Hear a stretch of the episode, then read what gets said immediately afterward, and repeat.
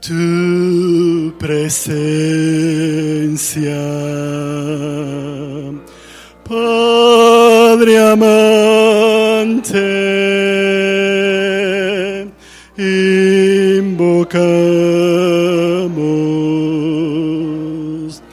reverente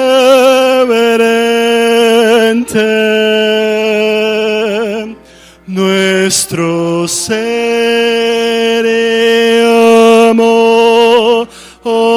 ofrendamos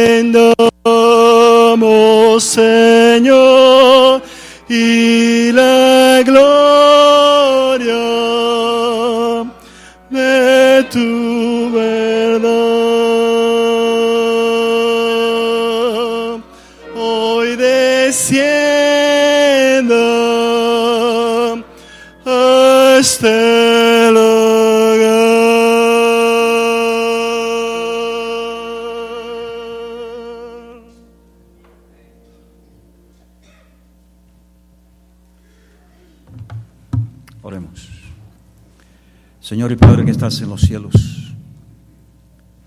humildemente venimos delante de ti esta mañana para que tu presencia esté con nosotros. Bendice esta congregación que ha venido esta mañana para alabar y ensalzar tu nombre.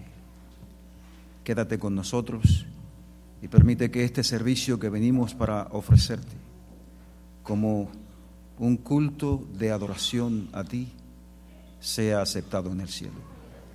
En el nombre de Jesús lo pedimos. Seguiremos cantando el himno 173 de nuestro inario.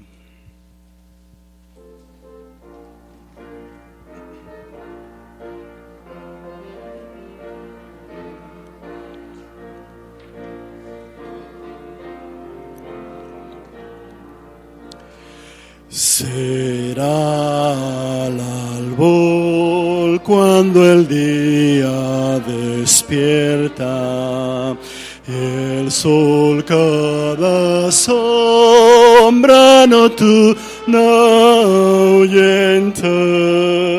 Será al albor cuando en toda su gloria volverá a la tierra Jesús.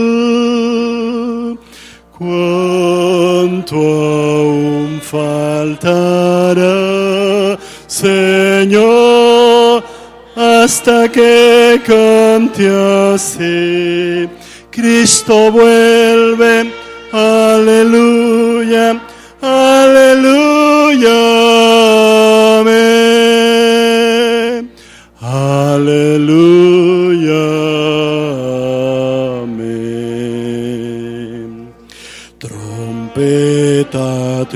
Triunfal, todos prontos oiremos su escolta de ángeles santos veremos su cien coronada de luz miraremos cuando venga en gloria Jesús. Cuánto aún faltará, Señor,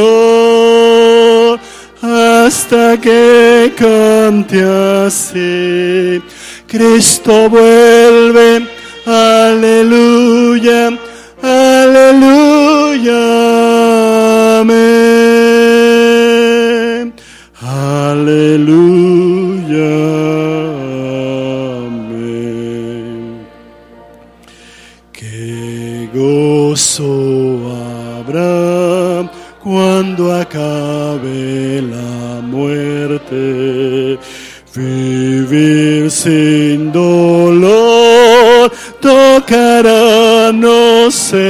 Suerte. Las penas y el mal quitará el Dios fuerte cuando venga en gloria Jesús. Cuánto aún faltará, que cante así. Cristo vuelve, aleluya,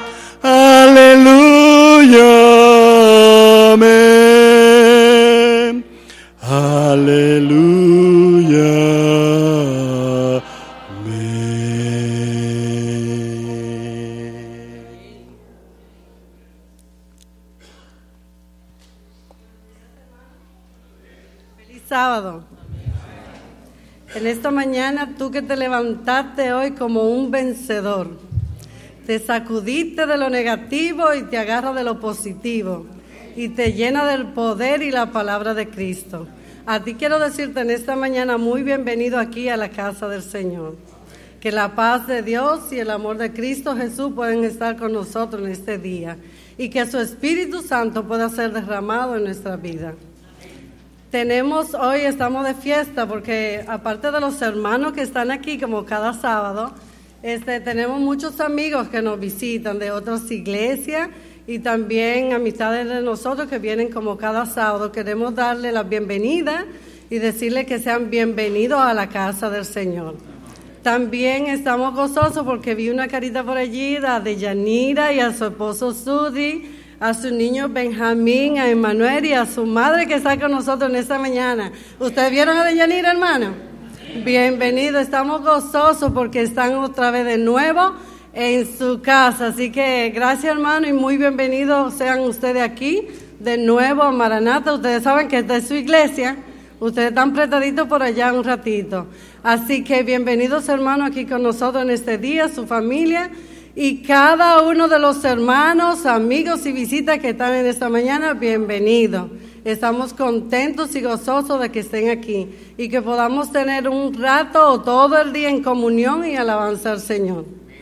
Así que alabemos todos al Señor en esta mañana y quiero dejar en el pensamiento de ustedes las palabras de este salmo bien bonita que dice, alabad a Jehová naciones todas y pueblos todos alabarle, porque ha glorificado su nombre sobre nosotros y la misericordia de Jehová es para siempre. Aleluya. Que Dios bendiga su palabra. Dice, alabad a Jehová porque Él es bueno y porque para siempre son sus misericordias. Así que postrémonos delante de Jehová.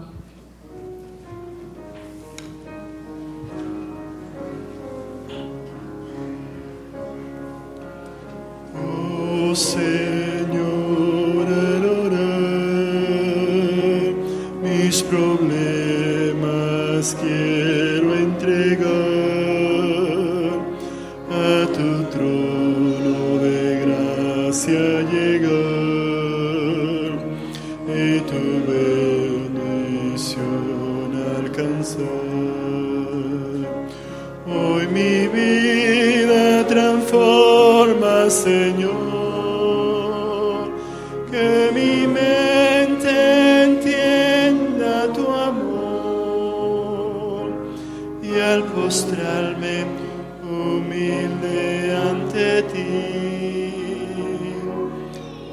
Señor, escucha mi oración.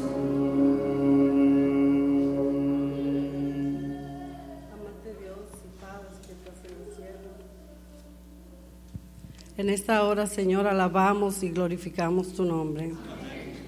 Gracias, Padre, porque ha permitido que un grupo de tus hijos estuviéramos aquí en esta mañana de rodillas. Gracias, Padre, porque tú eres un Dios bueno y un Dios maravilloso. Un Dios que hace posible, Señor, todas las cosas y contigo somos más que vencedores. En este día, Señor, venimos ante ti, Señor, como olor grato, pidiéndote y suplicándote, Señor, que perdone nuestros pecados. Que esta oración, Señor, pueda ser llevada ante el trono de tu gracia. Que quite cualquier impureza, cualquier cosa, Señor, que no te agrade y que tú puedas transformarla en olor grato y agradable delante de tu presencia. Señor, este día de regocijo queremos encontrarnos contigo. Danos tu Espíritu Santo, Señor, y capacítanos para hacer tu obra.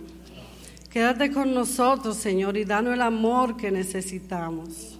Tú sabes que necesitamos de ti cada día, cada instante, porque de nosotros nada bueno hay. Cada rodilla representada aquí en esta mañana, Señor, la presento delante de ti. Tú sabes que hemos venido en esas mañanas algunos con inquietudes, con problemas, dificultades, otros con alegría, con gozo y gloria a Dios. Hemos venido en esta mañana, Señor, a presentarnos delante de ti. Así, Señor, que te pedimos, Padre, que llenes esos corazones, Señor, si tienen algún vacío, algún desaliento, alguna necesidad, Señor. Ya sea matrimonial, Jesús, lo levantamos en tu mano en esta hora. Ya sea de hermanos, amigos o vecinos. Ya sea, Señor, una necesidad de trabajo, de alimento, de casa. De lo que sea, Señor, en esta mañana lo ponemos en tus manos que tú contestes de acuerdo a tu santa y bendita voluntad. A los enfermos, Señor, de tu pueblo, si hay alguien, algún familiar de nosotros, algún hermano, en esta hora, Señor, tócalo. Y sánalo, Señor. Tú tienes todo el poder en el nombre de Cristo Jesús para levantarle. Señor, también te imploramos por Cleidy, que no está en esta mañana. Bendícela donde quiera que esté. Bendice su hogar, bendice su esposo, su niño. Restáurala, Señor, y dale el gozo de la salvación, que tu Espíritu, Señor, la sustente. Que ella no se sienta sola y que ella sienta que tú estás con ella en medio de su lucha y de su quebranto.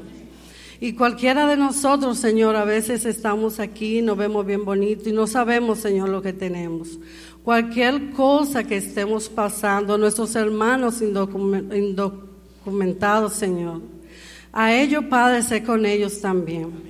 Dale la certeza y la seguridad de que tú eres su Dios, que tú los cubres bajo tus alas, porque tú eres un Dios justo, un Dios de amor.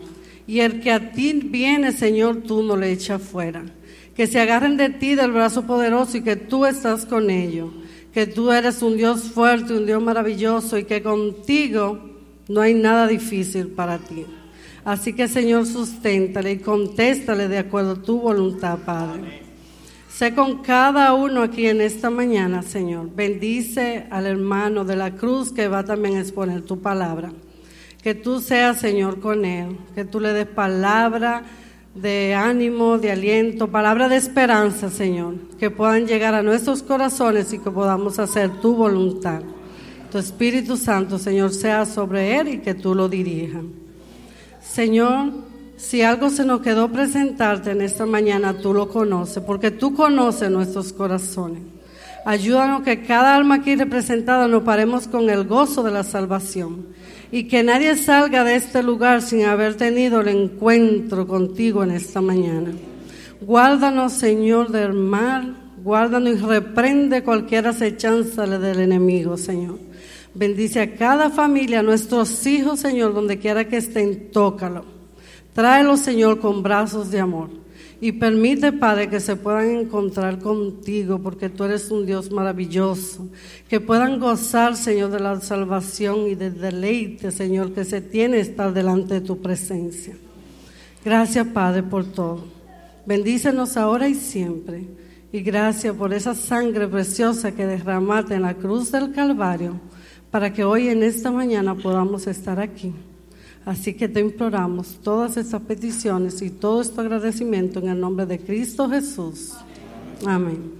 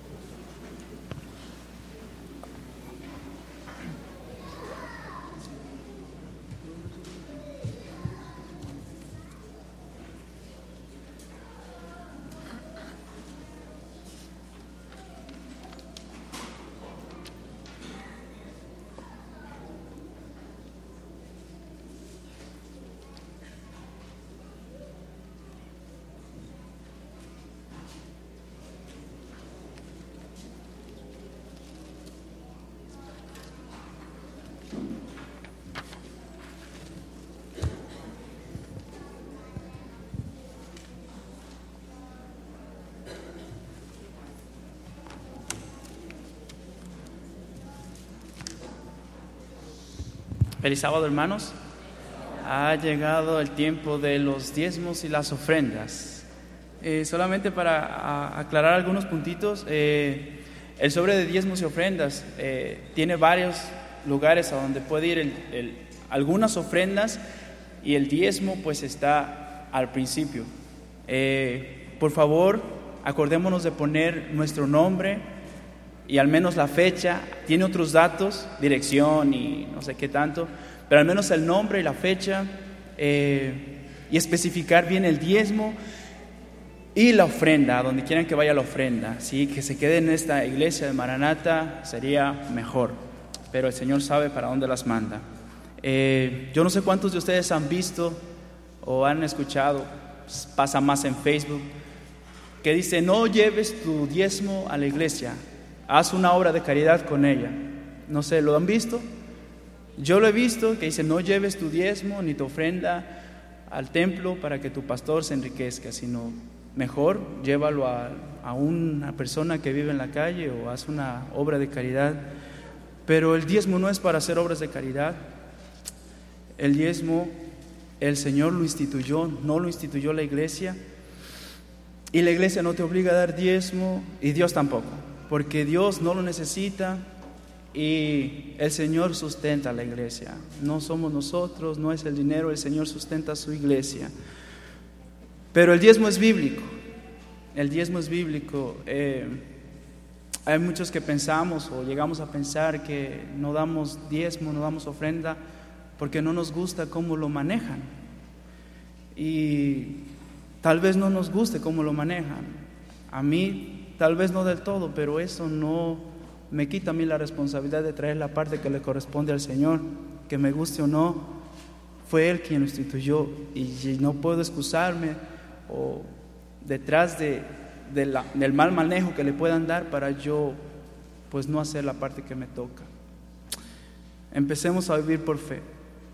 El Señor sería una locura que después de hacer tanto esfuerzo de mandar a su Hijo Jesús para que nos salvara, sería como incongruente que nos dejara sin el pan, sin la renta, sin la luz, sin el gas. Pudo hacer un sacrificio grande, Él puede suplirnos de todo.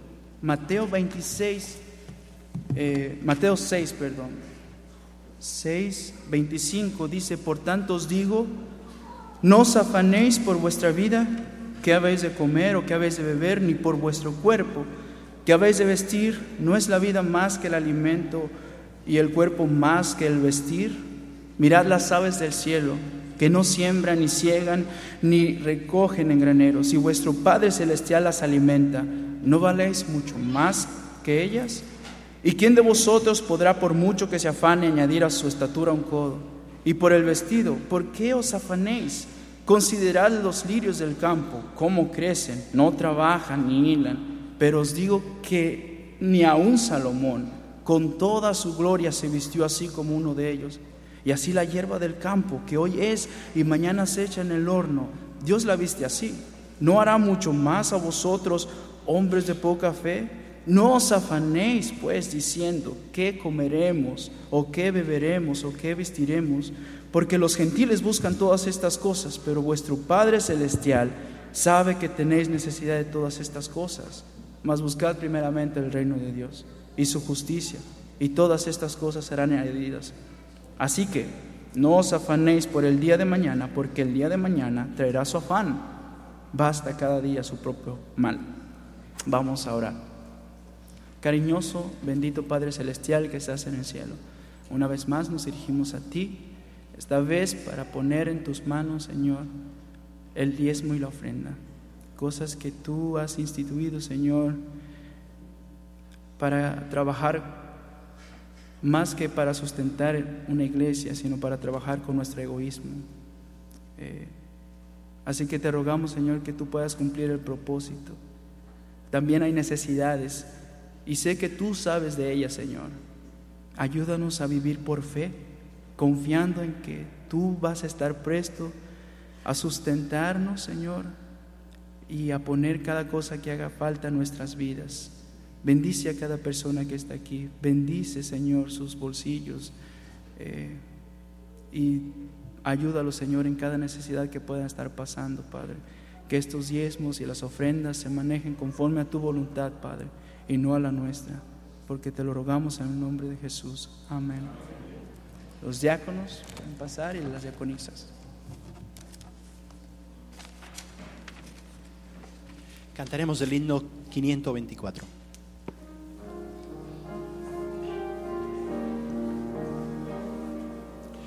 Traían en silencio presentes al Señor, su amor humilde y puro le daba gran valor. Palabra de consuelo y hechos de bondad. Jesús lo recibía por su sinceridad. Quisiera dar a Cristo el más precioso don. Di Cristo mi maestro, te doy mi corazón. Aparte de los otros, un pobre viador miraba cómo tributos al Señor. Él nada poseía, sentía gran amor y cuánto anhelaba dar algo de valor. Quisiera dar a Cristo más precioso don.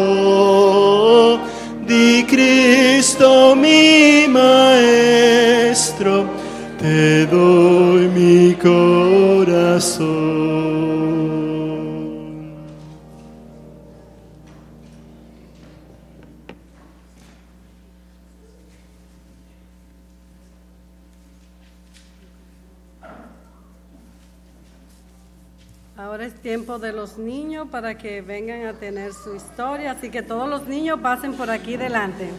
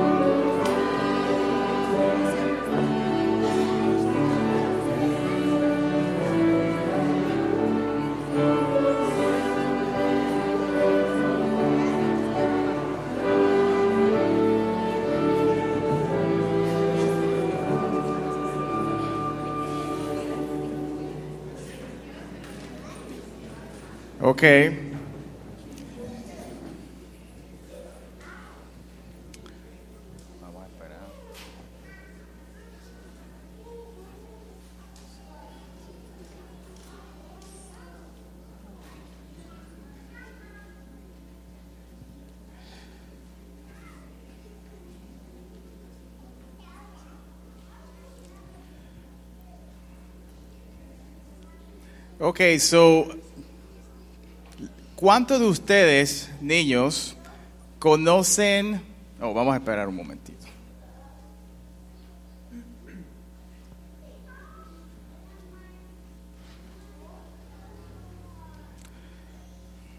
Ok, ¿cuántos de ustedes conocen las señales de tránsito? ¿Cuántos de ustedes conocen las señales de tránsito? Muy bien. Ah, cada uno de nosotros sabemos, pues, que las señales de tránsito nos permiten estar seguros cuando estamos manejando, no solo a nosotros los que manejamos, sino a las personas que están caminando, ¿ok? Los peatones. Así que yo les voy a enseñar algunas señales de tránsito y ustedes me van a decir qué significan, ¿ok? Vamos a ver. Esta señal, ¿qué significa? ¿Quién sabe qué significa? A ver. ¿Qué quiere decir esta? No, no. No, sí, muy bien. ¿Algo más? No puedes doblar. Correcto, no puedes doblar hacia la derecha. Muy bien. A ver, otra señal. Esta, ¿qué significa? ¿Quién sabe? A ver. Puedes ir así. ¿Qué hay? Tú puedes ir a, a como mi hermano dijo. Ah, cerca. A ver, ¿qué más? Va a haber curvas. Correcto, curvas peligrosas. Ok, esto nos dice que tenemos que tener cuidado cuando estamos manejando. A ver, esta señal, ¿qué significa? ¿Quién sabe? A ver, Jugar, sí. Puedes caminar. Ah, cerquita, caliente. Puedes caminar. Ajá, ¿alguien más? ¿Qué significa? Correcto, que hay niños jugando, que hay que tener cuidado. Muy bien.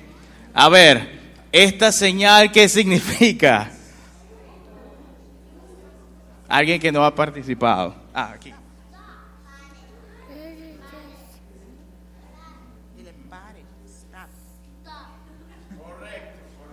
Stop.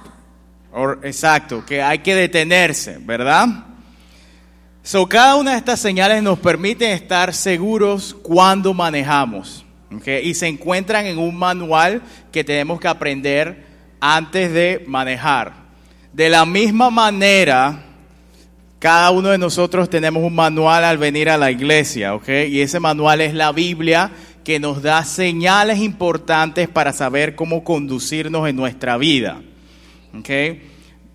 En la Biblia podemos encontrar diferentes señales. La primera señal significa que, aquí, ¿qué es lo que ustedes ven aquí? ¿Qué hay aquí? Correcto, hay una iglesia. So, debemos venir a la iglesia todos los sábados a adorar a Dios. ¿Ok? Esta señal, ¿ustedes qué creen que significa? Una librería. Una librería, sí, cerca. ¿Qué es lo que el niño está leyendo? Correcto, la Biblia. So, cada uno de ustedes debe pasar tiempo leyendo la Biblia y aprendiendo cada vez más de Dios. Eso se encuentra en el manual de la Biblia. ¿Qué más? ¿Qué ustedes creen que significa esta señal? Amor. Correcto. Tenemos que amar a nuestros padres y nuestras madres y nuestros hermanitos, como dice la Biblia, ¿ok? ¿Esto ustedes qué creen que significa?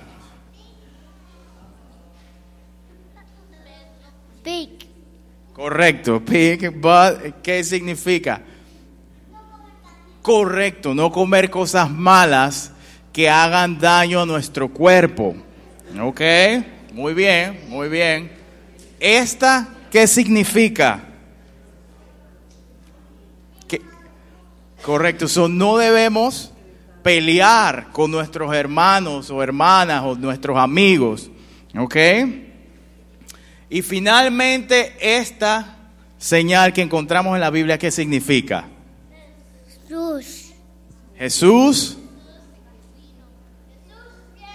Amén, correcto. Significa que Jesús muy pronto va a volver. ¿Ok? Así que espero pues que cada uno de ustedes lean la Biblia, que es nuestro manual de la vida, y podamos aprender cada día más de Jesús. ¿Quién quiere orar? ¿Tú quieres orar? Ok, ora. Jesús. Jesús. Jesús. Amén. Gracias Jesús por, por permitirnos aprender esto hoy. Quédate con cada uno de nosotros en el nombre de Jesús. Amén.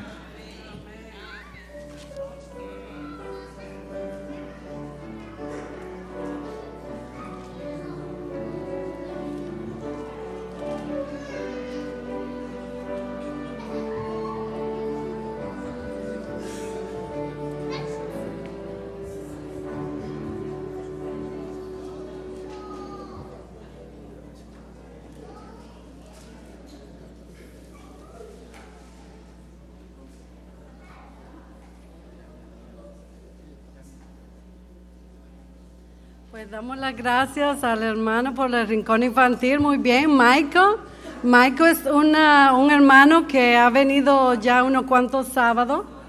Marcos. Marcos. Ok, así mismo. Está asistiendo a nuestra iglesia, hermano. Así que estamos contentos de tenerlo aquí. Él es un joven soltero a las hermanas. Y ya ustedes saben. Así que, quién sabe, Dios quiere jóvenes así para nuestras jóvenes aquí de la iglesia. Así que estamos contentos de tenerte aquí en nuestra iglesia, Marcos. Ok.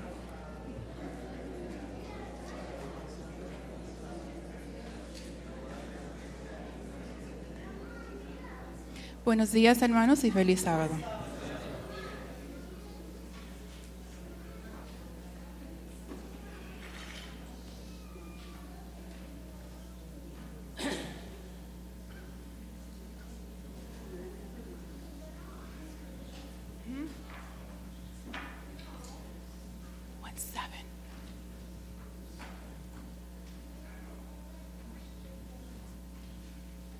2017.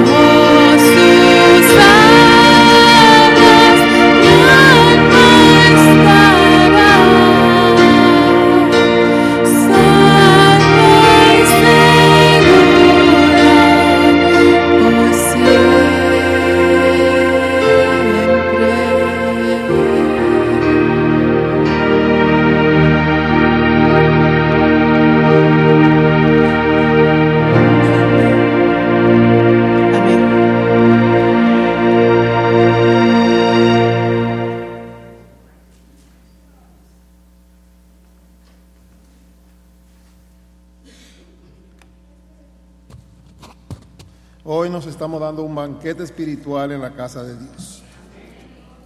Queremos leer en el libro de Mateo 26 los versículos 73 al 75. Dice lo siguiente. Esto es una meditación de lo que viene en el sermón. Un poco después llegaron los que estaban por allí y dijeron a Pedro, en verdad, tú también eres de ellos, porque tú habla te deleita o te delata.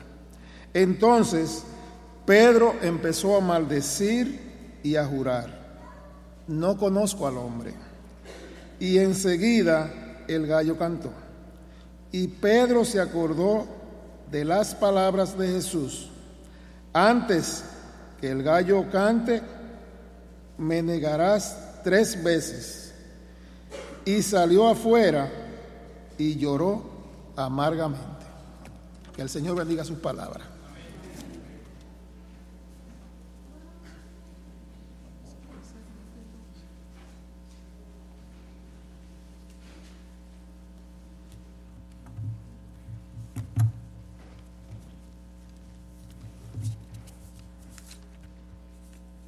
Buenos días, hermanos. Es un gozo estar esta mañana en la iglesia, en la casa de Dios, mirando tantas caras alegres y sumidas en el pensamiento de que hemos venido esta mañana a alabar el nombre de Dios. Para mí, en mi casa esta mañana nos sentimos, a pesar de todo, contentos. Nos sentimos alegres porque hay una cumpleañera en mi casa. Mi esposa hoy, día sábado, 25 de marzo, cumpleaños. Y le damos gracias a Dios porque le ha dado un año más de vida para sumar a sus algunos años, 60 años. Son varios días, ¿verdad? Pero todavía se ve igualita. El primer día que la conocí, allí en el Colegio de las Antillas, y yo la bauticé con mi flor del sol.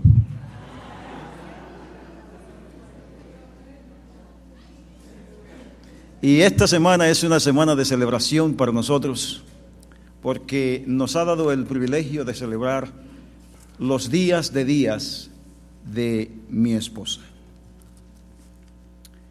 Esta mañana he titulado el tema El espejo de salvación. Y para eso he querido hacer un pequeño, pequeño estudio acerca de cómo surgió este asunto de, del espejo.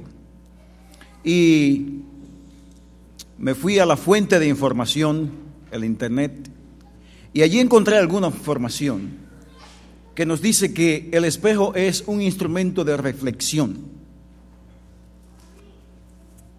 Es una herramienta más importante de lo que nosotros pensamos algunas veces.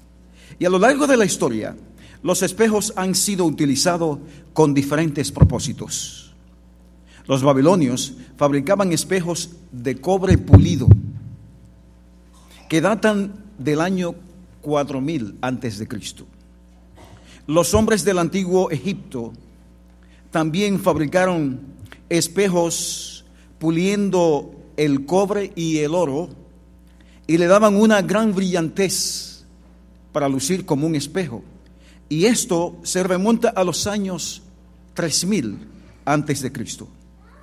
En el siglo I comenzaron a aparecer los espejos con vidrio como un componente.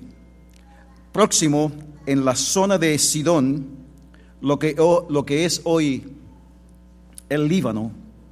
Y finalmente, los antiguos romanos, como los griegos, así como en la Edad Media, aleaciones de metal, como el bronce, estaño, plata, capaces de reflejar la luz en sus superficies altamente pulidas, también se convirtieron en espejo que se usaban para posiblemente el mismo propósito que nosotros usamos en esta mañana. Sin embargo, en el año 1835, un alemán llamado Justus von Levi inventó el espejo moderno que nosotros usamos hoy. Y me pregunto, ¿por qué razón es tan importante el espejo para nosotros en estos días? Bueno, sin lugar a dudas, ninguno de nosotros sale a la calle sin antes mirarnos al espejo, ¿no? Por esa razón es posible que la mayoría de las damas, especialmente, lucen tan bonitas en esta mañana. Me combina. Así que, ¿qué buen instrumento es el espejo? No. Y es por esa razón que he querido traer algunos pensamientos acerca de un amigo de nosotros. Esta mañana cuando me entregaron la lección de escuela sabática, me sorprendí un poco, porque habla aquí acerca de la primera y segunda epístola del apóstol Pedro. Y oye, qué raro, este es el tema que yo voy a enfocar en esta mañana.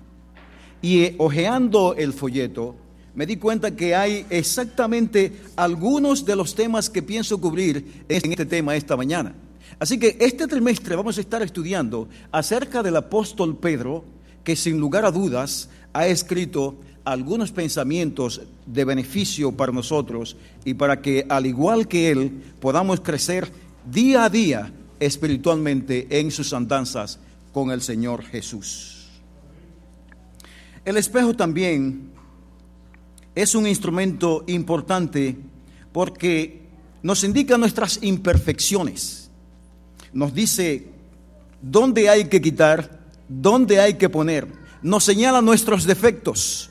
El espejo es el mejor amigo que encontramos en la casa. Pero sin lugar a dudas,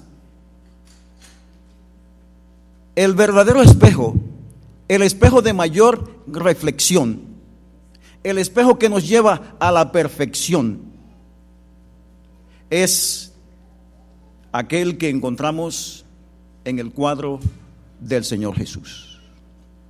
La historia bíblica narra muchas historias acerca de Jesús.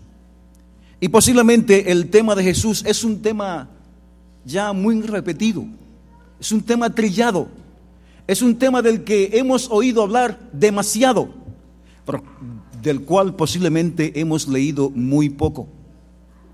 Es una historia repetida, pero posiblemente no muy bien aprendida, la historia de Jesús. Y su personaje es tan importante que en todos los evangelios, los evangelios de Mateo, Marcos, Lucas, Juan, ¿cuál es el foco principal? Jesús es el foco principal. Porque estos hombres que fueron discípulos de Jesús, no solamente se conformaron con andar con Jesús y ver sus, sus hazañas, sino que además de eso, escribieron para que también nosotros tuviéramos algo acerca de ese gran personaje que se llama Jesús. No hay un personaje de la historia más importante y más relevante que ese que se llama Cristo Jesús o Jesús Cristo. Ese es uno solamente de los nombres a los cuales nosotros podemos acudir dentro de los muchos títulos que se le ha dado al que nosotros reconocemos como nuestro Salvador. Por esa razón, cuando se habla de Cristo, la palabra de Cristo encierra un marco muy grande. Por esa razón también le llamamos Cristo, es un ser misericordioso, piadoso, perdonador, sanador, compasivo, justo, manso, humilde, omnipresente, omnisapiente, omnisciente, príncipe de paz, consolador, Padre eterno, la piedra angular, luz del mundo, el Hijo de Dios, Hijo del hombre, el Verbo de Dios, Emmanuel, el buen pastor, el pan de vida, Salvador, la vid verdadera, el camino, la verdad y la vida. Y se le atribuye también que Él es el león de la tribu de Judá. se ha caracterizado el león como el rey de la selva. Uno de los animales más fuertes que hay en la selva es el león, uno de ellos. Y me gusta ver estos programas que presentan acerca de la vida animal en las selvas. El león es un animal estratégico. Se sienta a mirar a su presa. Y entre ellas escoge la predilecta. Y cuando se lanza detrás de tu presa, bueno, no siempre le da alcance, porque el león es de, de una carrera corta. Pero he visto hasta cómo un grupo de leones pueden derribar a un elefante de cientos de libras. ¿Cómo pueden derribar a una jirafa? Yo digo, este animal tan grande y se va a vencer por un leoncito. Pero él es el león, el rey de la selva. Hermanos, la historia bíblica nos dice que cuando Jesús estaba caminando, comenzando su ministerio, vio a un par de hombres en una yola, en un bote, en una canoa, como le quisiéramos llamar, y esos hombres estaban ocupados, tal, vez un poco pensativos, porque no habían logrado su meta del día. Y su meta del día era agarrar un grupo de peces, un paquete de pescados que le pudiera proveer el alimento de cada día. Pero estando allí un poco pensativos, Jesús pasaba, los vio y los llamó y les dijo, síganme. Esa voz de Jesús tuvo que ser muy convincente. Esa voz llegó muy profundo. Porque como usted, sin haber visto a una persona antes, le dice, sígueme, y esa persona va a dejar lo que está haciendo y lo va a seguir. Sin embargo, las palabras de Jesús eran tan convincentes que Pedro dejó inmediatamente lo que estaba haciendo y fue detrás de Jesús. Y saben, esa fue la mejor decisión de su vida que Pedro hizo. Y creo que puede ser la mejor decisión de nuestras vidas también la de seguir al Señor Jesús. Voy a repetir una vez más lo que dijo un predicador aquí en una ocasión. Seguir a Jesús no es una aventura de poca monta. Es una aventura trascendental. Es una aventura de la cual nosotros podemos depender. Y este personaje dijo, seguir a Jesús es importante porque con Jesús ni se pierde ni se empata. ¿Qué sucede? Siempre con Jesús se gana. Y Pedro pudo ver esto desde el principio. Desde el principio él vio a aquel hombre, la serenidad de su carácter y posiblemente dijo, vale la pena seguir a este hombre. Y en sus andanzas con Jesús, Pedro aprendió muchas cosas. Pedro era un hombre intrépido. Pedro era un hombre de armas tomar, como se dice.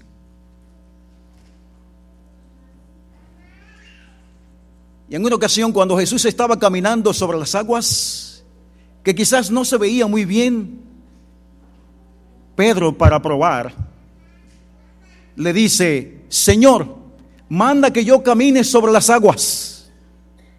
Ningún otro discípulo se atrevió a hacer eso, sino el, intrépido Pedro. Jesús le dice, ven. Y allí va Pedro caminando sobre las aguas. Qué tremenda fe tuvo Pedro, ¿no? Pero su fe pronto fue desvanecida. Y comenzó a hundirse. Pero clamó al que podía darle vida y le dijo, Señor, sálvame. Y Jesús extendió su mano y levantó a Pedro otra vez en el agua. En otra ocasión, Jesús preguntó a los discípulos, ¿quién dicen los hombres que yo soy? Y los discípulos dijeron, bueno, unos dicen que tú eres Moisés, otros dicen que tú eres Elías, otros dicen que tú eres Juan el Bautista. Pedro, Pedro salió adelante y dijo, tú eres el Cristo, el Hijo del Dios viviente. Pedro era como aquellos estudiantes que tienen una buena memoria Y no resisten cuando el maestro hace una pregunta que ellos inmediatamente levantan la mano. Yo, yo, yo. Y siempre quieren contestar la misma, la primera pregunta. Así era Pedro, un hombre que no se hacía esperar. Pero para marcar el énfasis de su intrepidez, cuando Cristo fue a ser capturados por sus enemigos, Pedro se llenó de ira. Y entonces sacó su espada, sacó su machete, el colín, como le llamamos en algunos lugares, y cortó la oreja del siervo del centurión. Algunos dicen que él le tiró a cortarle la cabeza, pero solamente le cortó la oreja. Y esto nos enseña cuán profundo Pedro había llegado en su amistad con el Señor Jesús. Le amaba tanto que no permitía que nadie a su alrededor ni siquiera le tocara. Las lecciones que Pedro había aprendido con Jesús habían llegado profundamente. Pero Pedro se encariñó con Cristo profundamente. Llegó a amarle profundamente. Cada una de sus experiencias hicieron eco en su mente. Y para Pedro el personaje más importante llegó a ser el Señor Jesús. Es Cristo el personaje más importante para nosotros. Le damos a Él el primer lugar en nuestras vidas. Es Él el que rige cada uno de nuestros pensamientos. Somos celosos cuando escuchamos que se hace mal de el Señor al cual nosotros servimos. Hoy en día, el mundo está lleno de blasfemos, de personas, gente que maldicen a Dios, de gente que no quieren saber de este lugar. Y a medida que pasa el tiempo, esa es una corriente que va a ir aumentando más y más y más. Así como iba aumentando entre los fariseos que crucificaron al Señor Jesús. Pero la historia no se escribió en vano, hermanos. La historia se escribió para nuestra enseñanza y para que cada día nosotros podamos aprender de ella. Solamente hay una forma de aprender de ella y es estudiándola cada día y haciendo de ella nuestro libro de texto, el del cual nosotros no nos separemos. Jesús siempre ha sido una esperanza para el mundo. Encontramos en el libro de Mateo el capítulo 11, versículo 28, donde Jesús dijo, venid a mí todos los que estéis trabajados y cargados, y yo os haré descansar. Y en el libro de Juan el capítulo 6 también él dijo, yo soy el pan de vida. El que a mí viene no tendrá hambre. Luego en el mismo libro, Juan 6, 36, Jesús dijo, el que a mí viene no le echo fuera. Siempre Jesús nos está dando la bienvenida. Tiene un llamado hacia nosotros de protección. Y Él ha dicho claramente, ¿alguno tiene hambre? Venga a mí. ¿Alguno está cansado o trabajado? Venga a mí. Porque yo nunca le voy a, re, a rechazar. Pero esta hambre del cual habla Jesús no necesariamente es un hambre física que nosotros le llenamos cuando comemos. Más bien se está refiriendo el Señor Jesús al hambre espiritual que tenemos nosotros. ¿Y cómo nos saciamos de esa hambre espiritual? Sin lugar a dudas, indagando, buscando, investigando leyendo acerca del Señor Jesús. Esa es la forma en que Él va a saciar nuestra hambre. Esa es la forma en que Él nos va a ayudar a los que estemos trabajados y cargados. Jesús ha venido para que tengamos vida, dice Él, en Juan 6, 16. Yo he venido para que tengan vida y para que la tengan y para que la tengan en abundancia, en todas las formas, para que la tengamos en abundancia la vida. Cuando llegamos a los 60 años, a los 70, tal vez a los, a los 80, ya nos sentimos un poco desgastados, no, poco viejos, si así podemos decir. Pero saben una cosa, el cuerpo se pone viejo, pero la mente sigue creciendo en el espíritu. El cuerpo languidece, pero nosotros podemos seguir alimentándonos y ser tan fuertes como cuando éramos de 20 o de 30 años. Jesús dijo, el que cree en mí, aunque esté muerto, vivirá. Y esa es la esperanza que sostiene a todos aquellos que hemos creído en el Señor Jesús. Un día hemos de pasar de este mundo donde no hemos de conocer nada, pero nuestra esperanza estará cifrada en la creencia que ahora tenemos en las promesas del Señor Jesús de que un día Él ha de venir y ha de levantarnos para llevarnos con Él a vivir por toda la eternidad. ¿Creemos eso, hermanos? Si creemos eso, esa es una esperanza por la cual nosotros debemos vivir.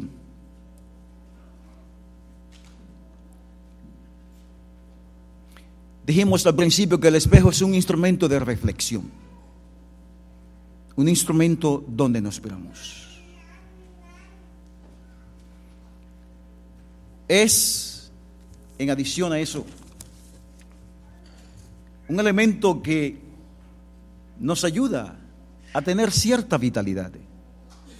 En el libro de Mateo, el capítulo 14, versículo 27, dice, Jesús dijo, ya en víspera de su muerte, cuando ya estaba por terminar su ministerio terrenal, reunido con sus discípulos, con sus amados discípulos, Jesús dijo algunas cosas para que ellos recordaran. Y esas palabras, hermanos, que Jesús le repitió a sus discípulos, también hoy nos las repite a nosotros. En el libro de Mateo, el capítulo 14, versículo 27, Jesús dijo, todos seréis escandalizados de mí esta noche, porque escrito está, heriré al pastor y serán dispersadas las ovejas. Versículo 29, entonces Pedro dijo, aunque todos se escandalicen de ti, yo no me escandalizaré de ti. Y Jesús, respondiendo a las palabras de Pedro, dijo, antes que el gallo cante, Pedro, antes que el gallo cante dos veces, tú me habrás negado cuántas veces? Tres veces. Como dijimos al principio, Pedro era aquel que respondía al principio. Pero algunas veces las palabras de Pedro venían de un modo impulsivo, yo diría tal vez sin pensar, tal vez sin razonar lo que estaba diciendo, de tal manera que Cristo en alguna manera necesitaba corregir el pensamiento de Pedro para guiarlo en el camino en el camino correcto.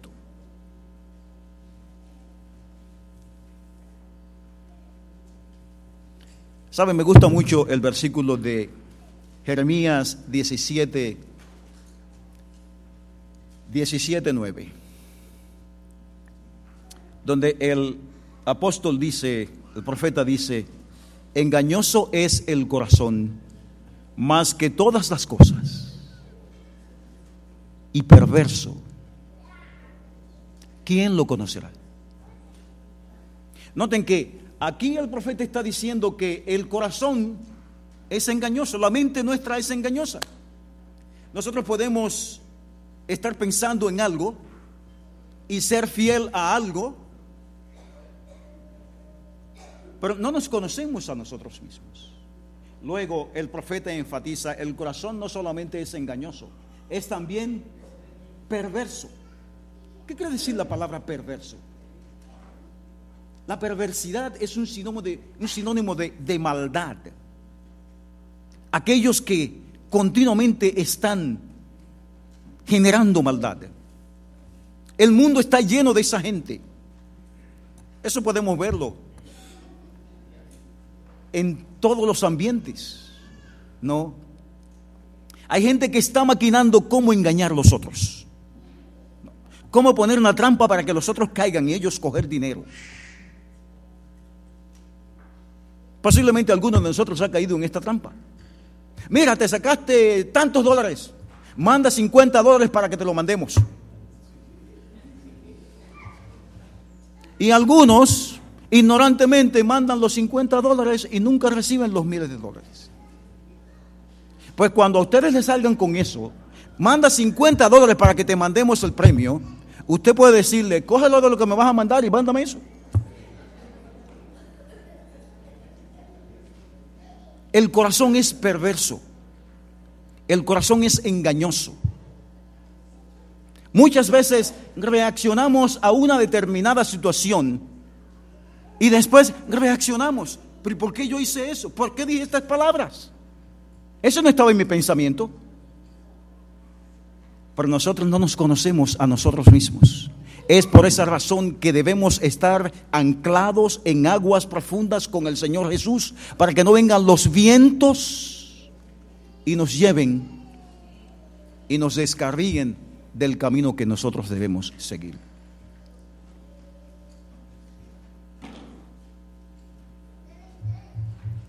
Y Jesús le había prometido a Pedro. No le había prometido, pero dijo una profecía. Le dijo a Pedro, antes que el gallo cante, dos veces tú me habrás negado tres veces. Saben, yo creo que la traición es una de las cosas que los seres humanos no perdonamos. No sé cuántos de nosotros aquí hemos sido traicionados. No. Pero la traición es algo que no, no se tolera. Imagine que usted tiene un amigo, un cercano amigo, y divulgue sus secretos a todas las personas. ¿Cómo lo considera usted? Una traición. Por lo tanto, usted no considera a esa persona ya un amigo, sino más bien un enemigo. Porque los que traicionan son los enemigos, aunque aparenten ser amigos. ¿Sabe? En el caso de Pedro sucedió algo similar. Y es triste el escenario, ¿no? Cuando Jesús está siendo juzgado allí, los hombres injuriándole, la multitud afuera, esperando qué iba a pasar con el rey de los judíos. Y es interesante que estando Pedro allí también afuera con la multitud, aquella noche parece que era una noche fría, y se acercó donde estaba el fuego para calentarse, y le dice una de las siervas que estaban allí, oye, tú pareces que eres uno de él. Y él dijo, no, yo no soy uno de ellos, con una voz enfática posiblemente. Dijo, yo no lo conozco, no conozco a ese hombre. Poco después, viéndolo otro, dijo, tú también eres de ellos, porque dijo, eres un Galileo. Y Pedro por segunda vez dijo, no, yo no lo conozco. Pero más adelante, en el versículo 59 del capítulo 26 de Mateo, se acerca otra persona y dice, verdaderamente este es uno de ellos. Y Pedro dijo por tercera vez, hombre, no sé qué dices. ¿Y qué pasó al instante? Y al instante el gallo cantó. Y mientras esto sucedía, Jesús torna a mirar a Pedro. Y entonces Pedro recordó lo que el Señor le había dicho. Me negarás tres veces antes de que el gallo cante dos veces. Un momento realmente impactante para Pedro. Pedro se miró allí en el espejo de los ojos de Cristo. Y él vio especialmente dos cosas. Vio en los ojos de Cristo la dignidad de Cristo y su propia indignidad. Y el relato bíblico dice que Pedro salió y comenzó a llorar amargamente. Amargamente porque había traicionado a su amigo, a su único verdadero amigo, al Señor Jesús. Con sus palabras, mas no con sus acciones. Pedro traicionó al Señor Jesús. Nosotros solemos hacer eso algunas veces. Traicionar al Señor Jesús no solamente con nuestras palabras, sino también con nuestras acciones.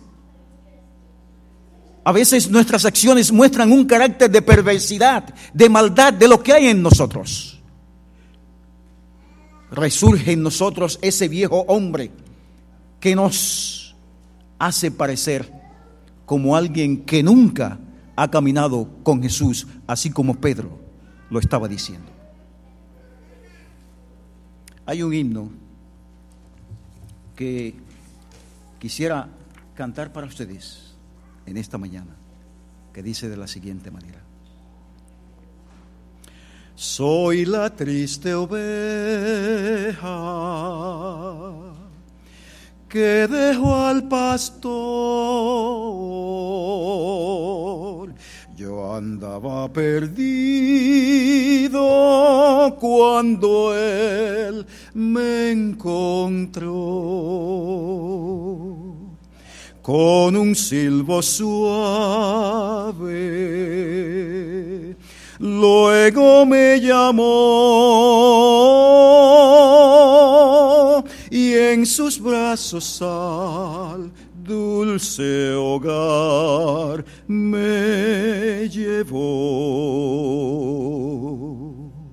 Las noventa y nueve dejó en el redil se fue al desierto a buscarme a mí con amor inmenso. Luego me llamó y hallóme gimiendo de acerbo dolor. Se sentó a mi lado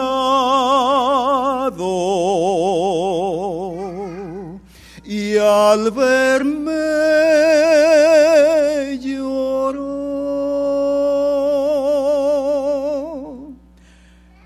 Ven mi triste oveja, escucha mi voz. No me desconozcas, soy el buen pastor.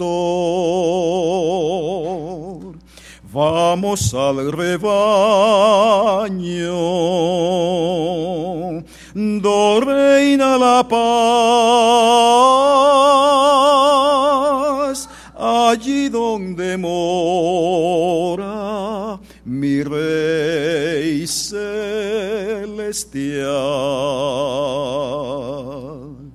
Si por la fatiga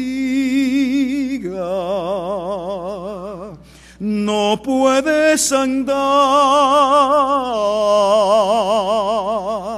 ven que entre mis brazos te puedo llevar. Ven mi triste oveja, vamos al redil, que muy tiernos pastos tengo para ti. Conmigo por siempre tú vas a vivir.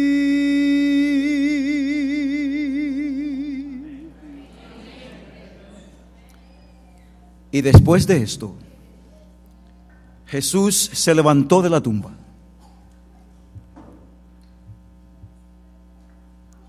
Y cuando vio a la mujer que venía hacia él, dijo, ve a los discípulos y avísales que ya yo he resucitado.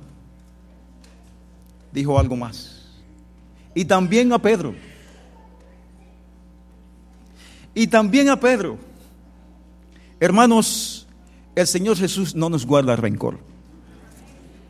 No importa lo que nosotros hayamos hecho. No importa cuán profundo hayamos caído. El Señor Jesús siempre abre los brazos y nos dice, venid a mí todos los que estéis trabajados y cargados. Yo quisiera preguntar esta mañana, si hay alguna persona que, que no lo haya hecho todavía,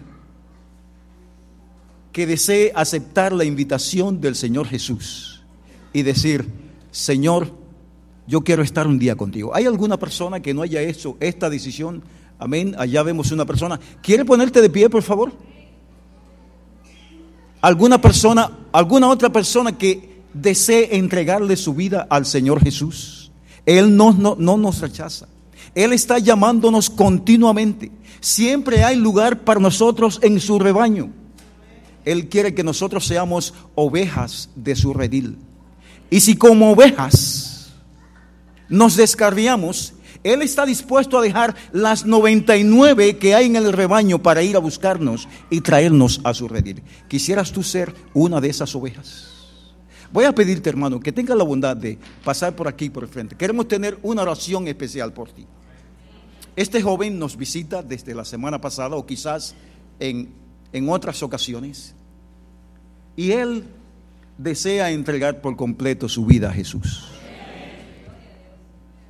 Todavía hay lugar para aquellos que quieren hacer su decisión de un día entregarle su vida a Cristo. Y yo quisiera que todos ustedes, en respaldo a la decisión de este joven, se pusieran de pie. Vamos a tener una oración especial.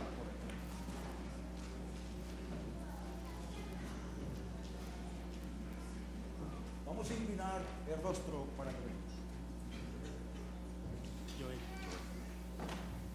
Inclinemos el rostro.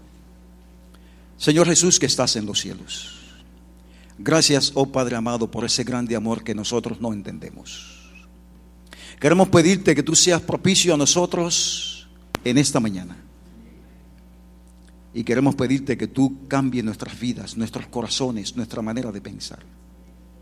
Que nunca te traicionemos con nuestras palabras y con nuestras acciones. Señor, aquí está Joel, este joven que quiere por completo entregar su, su vida a ti. Permite Dios que, al igual que todos aquellos que deseamos seguirte con todo nuestro corazón y toda nuestra mente, tú también permitas que Él pueda seguirte con todo su corazón y con toda su mente. Tú eres nuestro protector, tú eres nuestro salvador, tú eres nuestro redentor, tú eres el único que merece la honra y la gloria de los hombres. Por esa razón venimos a ti en esta mañana para pedirte que tu Espíritu Santo se derrame sobre cada uno de nosotros, que esté con cada uno de nosotros cada día, que podamos vivir día a día en la mente de Cristo, para que Él también viva en la mente de nosotros. Te lo pedimos en el nombre de Jesús. Dios te bendiga.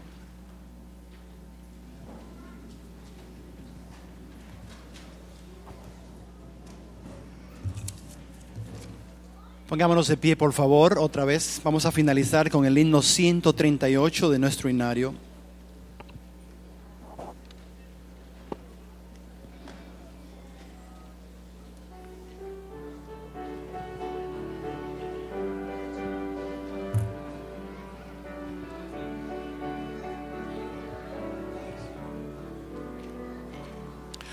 De mi amante Salvador cantaré el inmenso amor, gloria.